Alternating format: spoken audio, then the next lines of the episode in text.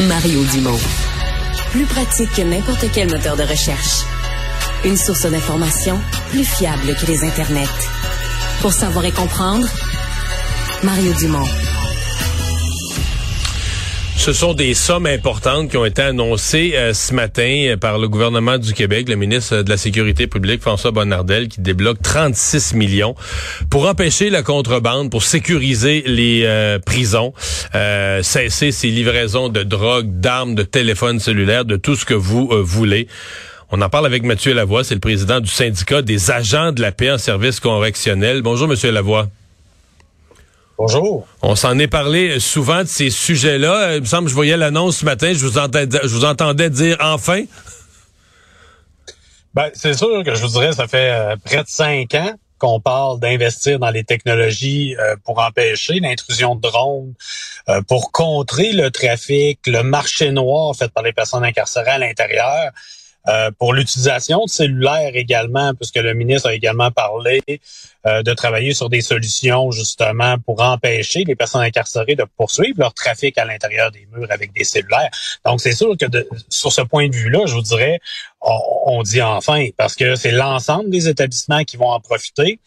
De l'autre côté, vous savez, je, je vais être un peu comme Thomas, je vais aussi y croire quand tout va être fait dans nos 17 établissements, parce qu'on parle d'un plan sur cinq ans.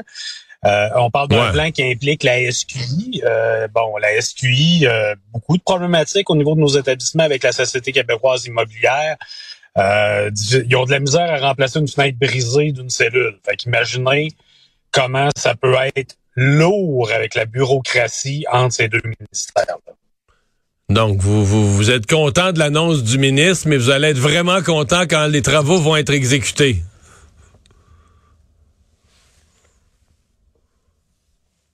Ben, clairement, là, euh, service correctionnel, je vous dirais avec on sait toujours que le service correctionnel, c'est le maître des chantiers Donc, Monsieur, Monsieur Lavoie, je pense qu'on va devoir, on va devoir vous rappeler par un autre moyen de communication. Là, on perd, euh, on perd complètement le, le, propos. On va rétablir la communication par un autre euh, moyen.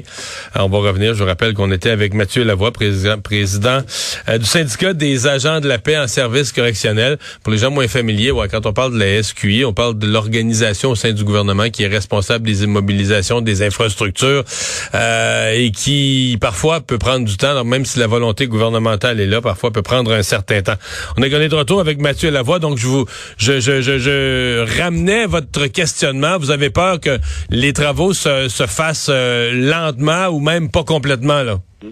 Ben, euh, clairement, là, souvent, le service correctionnel, c'est un, maître des chantiers inachevés. On fait des annonces et en bout de ligne, là, euh, je vous dirais, je vous rappellerai, on a eu les évaluations en hélicoptère en 2014. Déjà en 2014, on annonçait des cours grillagés, des fils, des à peu près tout pour empêcher des hélicoptères. Ça n'a pas été fait. Or, aujourd'hui, euh, neuf ans plus tard, il y a très peu de choses qui ont été faites. Là, on annonce 15 cours grillagés de plus. Ça va en faire à peu près un tiers au Québec là, sur le total de l'ensemble des cours qu'on a. Hmm. Euh, pour les personnes incarcérées. Donc, clairement, puis toute la problématique entre la SQI puis le ministère de la Sécurité publique, où ce que c'est euh, les 12 travaux d'Astérix là, pour faire changer une fenêtre, faire réparer une poignée, euh, c'est complexe là, à ce niveau-là. Qu'est-ce que je parle de la sécurité. Je sais que c'est une grosse priorité pour vous, la sécurité de vos membres, la sécurité des, des gens qui sont les agents de services correctionnels. J'entends les deux points de vue. Il y en a qui disent ben la situation actuelle, les, cellulaires, la drogue qui circule, met met en péril la sécurité des employés. Mais j'en entends qui disent si on, si on ferme les drones puis tout ça, ça va être encore pire. C'est-à-dire que la drogue, ils vont en rentrer encore moins. Tu vas avoir une personne qui va réussir à en rentrer par un moyen détourné. Le prix va être encore plus élevé en dedans. plus il y aura de rareté, plus le monde va être fou pour en avoir de la drogue ou un cellulaire ou d'autres choses. Et plus ça pourrait mettre en danger les agents. Je sais pas si vous comprenez le raisonnement de ces gens-là. S'il y a vraiment une grosse rareté, ben là, le monde va venir fou pour en avoir. Est-ce que, est-ce que vous, vous, vous écoutez cet argument? là Ben, écoutez, moi, je me dis, on, est là pour euh, faire appliquer une peine euh, de détention ah. ou euh, encore de garder des prévenus. Et clairement, Euh, le fait, les stupéfiants, c'est une chose, mais les cellulaires à l'intérieur des murs provoquent davantage de problèmes de sécurité où ce que les gens peuvent communiquer avec l'extérieur, échanger des renseignements sécuritaires avec l'extérieur. Et au-delà de ça, je vous dirais, dans les derniers mois, ce qu'on voit, c'est des intrusions d'armes. On parle de couteaux de couteaux en céramique. Pardon? Euh, et on voit des attaques auprès euh, des personnes incarcérées et des propos menaçants envers les agents. C'est ce qu'on voit présentement. Mais qui rentrent comment ces couteaux-là? Par drone? La, majorité par drone, euh, avec les technologies aujourd'hui, on voit les paquets que les drones livrent. Écoutez, c'est énorme. antérieurement, on voyait il y a 10 ans des drones qui pouvaient livrer quelques grammes de, de substances. Là, aujourd'hui, c'est des bas d'hockey ou des, des, sacs à dos complètement qui viennent livrer. Et, oui, c'est par drone. On rentre des outils, on rentre des bouteilles d'alcool. Une, une, console Switch à la détention de Québec a été rentrée. Euh, donc, clairement, et des quantités astronomiques de stupéfiants. Puis, faut garder en esprit que ces stupéfiants-là permettent aux crimes organisés, aux gangs de rue à Montréal de financer leur activité dans le chemin. Euh, parce que les prix, en effet, sont élevés en détention. On parle de 3, 4 à 5 fois le prix du marché noir sur la rue. Donc, c'est un marché lucratif qui permet de financer des activités criminelles à l'extérieur des murs.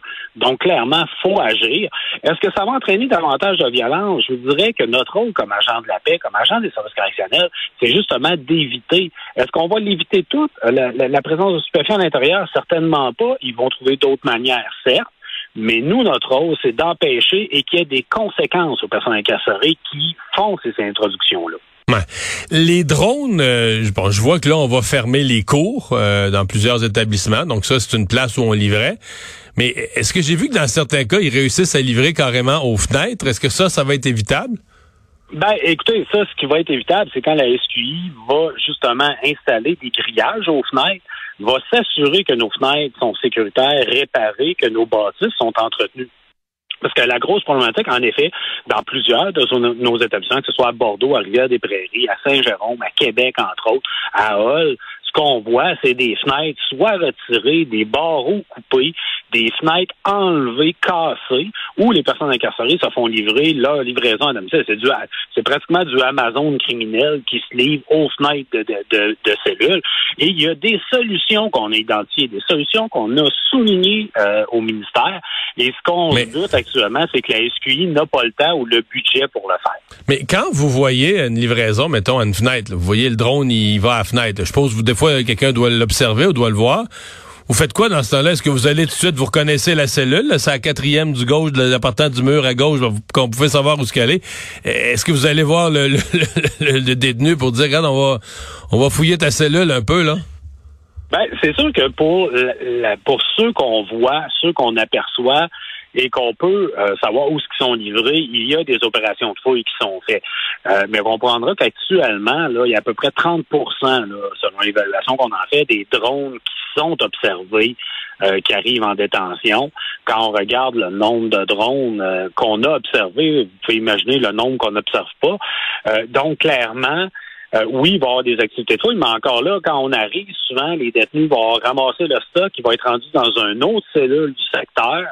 Euh, parce qu'ils ne le garderont pas dans cette cellule-là. S'ils nous entendent rentrer sur le secteur, qu'ils nous entendent nous en venir, puis là, il y a toutes des mesures de sécurité à mettre en place pour le faire de façon sécuritaire. Comme je disais, il y a des armes maintenant qui rentrent à l'intérieur. Les agents doivent agir de façon sécuritaire pour éviter les agressions sur le personnel également. Ouais. Le les, euh, livraisons par drone, là, vous me dites, on livre des paquets de plus en plus euh, gros, euh, des sacs ou peu importe, on livre des paquets qui sont de plus en plus gros. Est-ce qu'il y a est-ce que la technologie existe pour parce que les drones sont quand même il y a des technologies qui existent pour empêcher les ondes cellulaires de passer mais les, les drones sont quand même contrôlés à distance là.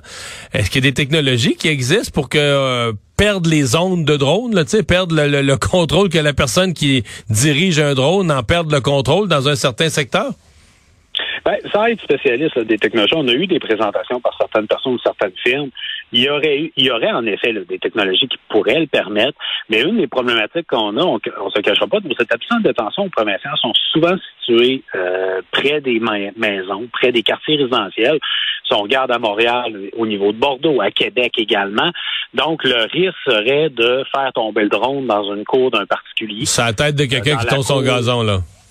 Oui, dans la cour d'un CPE, dans la cour de... Donc, il y a un risque de ce côté-là où ce que le drone euh, tombe, mais ne tombe pas à un endroit qui est qu'on voudrait qu'il tombe. Donc, c'est clair que euh, la problématique d'être dans des quartiers résidentiels pour certains de nos établissements, ça pourrait euh, amener là, certains problèmes.